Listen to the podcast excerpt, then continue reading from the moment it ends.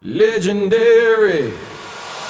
Good morning everybody Soyez les bienvenus dans l'épisode 101 du podcast des copains, le podcast qui n'élève pas de dalmatiens.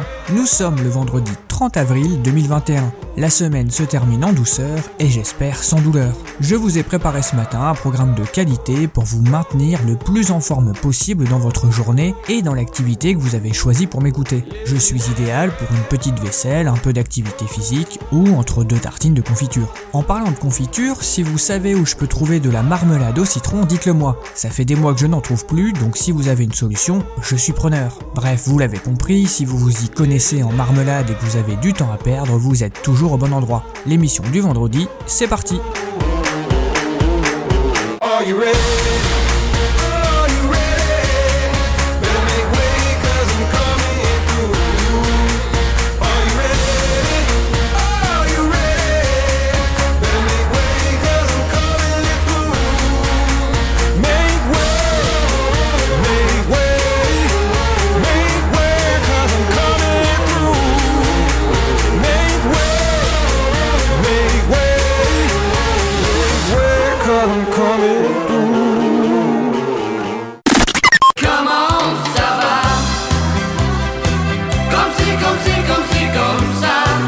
Fait désormais partie des 7 merveilles du monde, et oui, c'est le jingle du vendredi.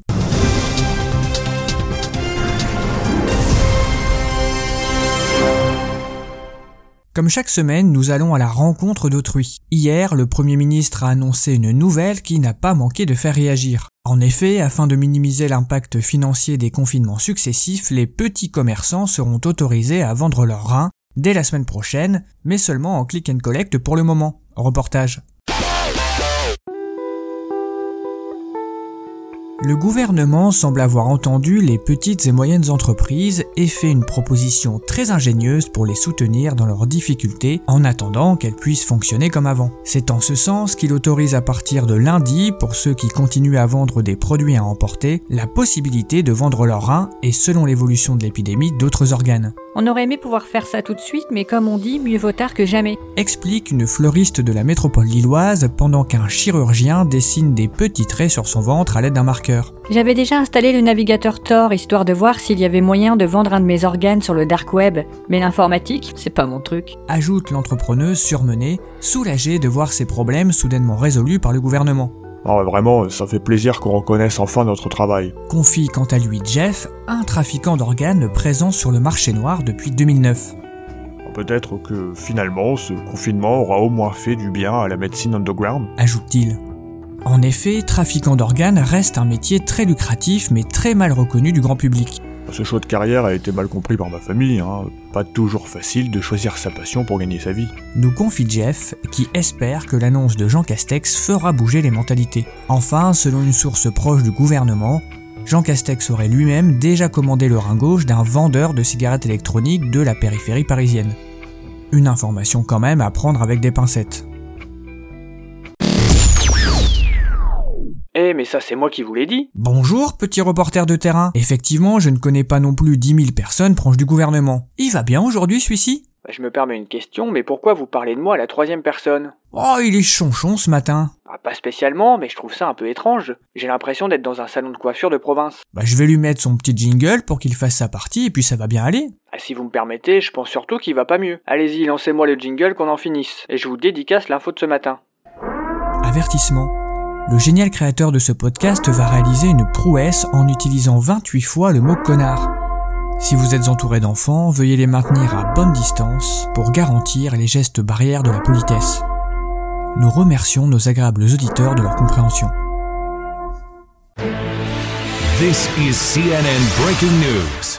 Émotion dans le monde des connards après l'annonce de plusieurs grands clubs de connards de créer une Super Ligue européenne de connards. Cette Super League de connards serait un rassemblement de 12 grands clubs de connards qui pourraient damer le pion au championnat européen des connards. Ces mêmes connards ont répondu hier à l'onde de choc et l'inquiétude provoquée dans le monde des connards. Il y a clairement un manque de respect pour les connards, affirme le président des connards qui regrette qu'on prenne les connards pour des connards. Les clubs de connards existent pour le bonheur des fans de connards. Mais ici, d'autres connards veulent détourner la beauté de notre connerie pour de l'argent. Quelle bande de connards ajoute le président. Plusieurs fans de connards ont protesté aussi, affirmant qu'ils refuseraient dès lors de supporter les clubs de connards engagés dans la Super League de connards, allant même jusqu'à menacer d'arrêter de se comporter comme des connards. Dans l'immédiat, les clubs de connards membres de la Super League de connards se justifiaient, affirmant aujourd'hui que le modèle économique des connards est en danger après la crise de la Covid. Un connard de président de club régional a déclaré à la presse C'est devenu très difficile d'être un connard, économiquement parlant. Si on ne fait rien bientôt, il n'y aura même plus de club de connards. Pour conclure, l'arrivée de cette Super Ligue de connards semble créer vraiment une inquiétude très importante chez les passionnés de cet état d'esprit. Alors là, je dis bravo, vous avez vraiment bien bossé. Je ne fais que mon travail. Et une nouvelle fois, je vous en félicite. Allez, on passe à la suite. On continue avec la découverte musicale de la semaine. Découverte pour vous, car moi, je suis tombé amoureux de cette chanson il y a déjà un certain temps. C'est eux qui m'ont donné l'envie d'aller plus vite que la musique. La vie c'est pas que faire du chiffre. Demande à tous ces grands artistes. Quand on pense à la chanson de la semaine, on ne se tourne de toute évidence pas assez vers le meilleur auteur-compositeur secret d'Internet. Il a eu plusieurs noms de scène, mais finalement, il choisira Alex G. C'est en 2010 que le magazine The Fader le désignera comme le meilleur auteur-compositeur secret d'Internet. Trois albums à son actif, mais le titre de ce matin est sur son deuxième album, Domino Rocket, sorti en 2017. Petite balade folle que la chanson Proud, que vous allez découvrir, donne envie d'aller gambader de bon matin par temps de brume et de dévorer la vie à pleines dents. Après, chacun imagine bien ce qu'il veut quand il écoute de la musique. Sachez quand même que son dernier album a été classé par le magazine Pitchfork dans les 20 meilleurs de l'année 2019. Bref, c'est un délice. On écoute? more, more, more, more, more, more music with Tawong people.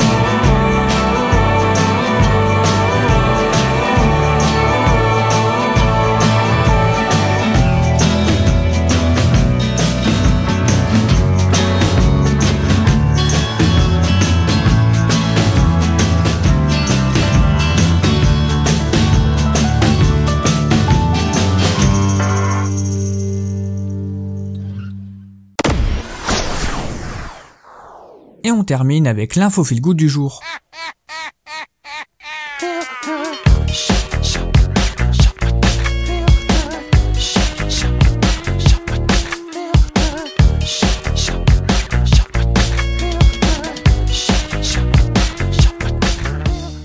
J'ai lu que l'Espagne va débourser 50 millions d'euros pour expérimenter la semaine de 4 jours de travail.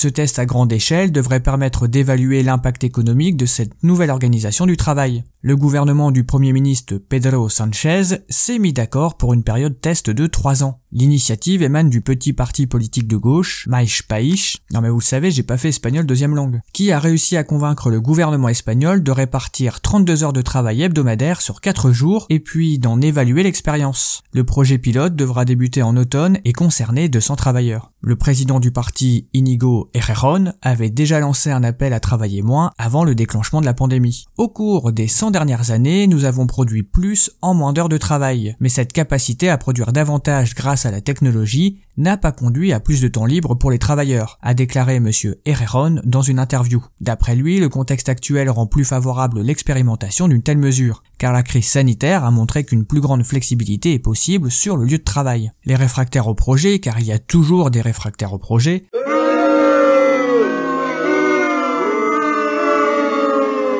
craignent que les entreprises espagnoles, déjà moins compétitives en raison du taux de chômage élevé dans le pays et de la faible productivité, deviennent encore moins compétitives par rapport aux autres entreprises européennes. Ils estiment également que les entreprises ne peuvent mettre en place une semaine de travail plus courte sans recevoir de l'argent du gouvernement en contrepartie. Et oui, même en politique, il y a toujours des connards pour casser l'ambiance. Moi, je trouve que c'est une très bonne initiative. Je suis sûr que je serais meilleur à travailler moins pour le même salaire.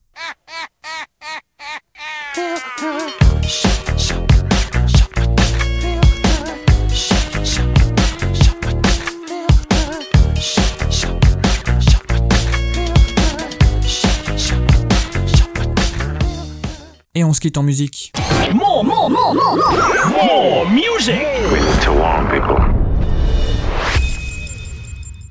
Ce sera Smash Mouse avec I'm a Believer. I thought love was only true in fairy tales.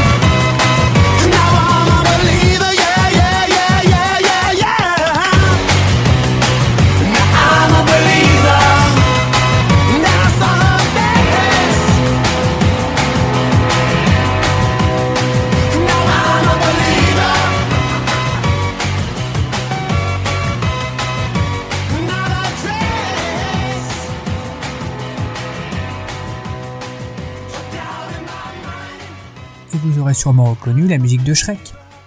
Et ça fait toujours plaisir.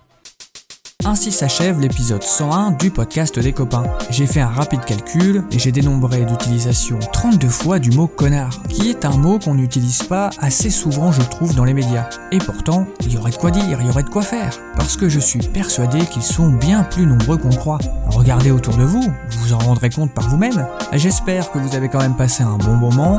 N'oubliez pas de passer par la playlist Spotify, entendue cette semaine si vous voulez retrouver vos titres préférés. Je me suis aperçu aussi que dans les YouTube, vous pouvez retrouver les informations. Ça se fait automatiquement et c'est bien pratique. Donnez le meilleur de vous-même aujourd'hui, puisqu'on se retrouvera pour une nouvelle émission. D'ici là, continuez à prendre soin de vous, et si possible de quelqu'un d'autre. Et bien sûr, je vous embrasse.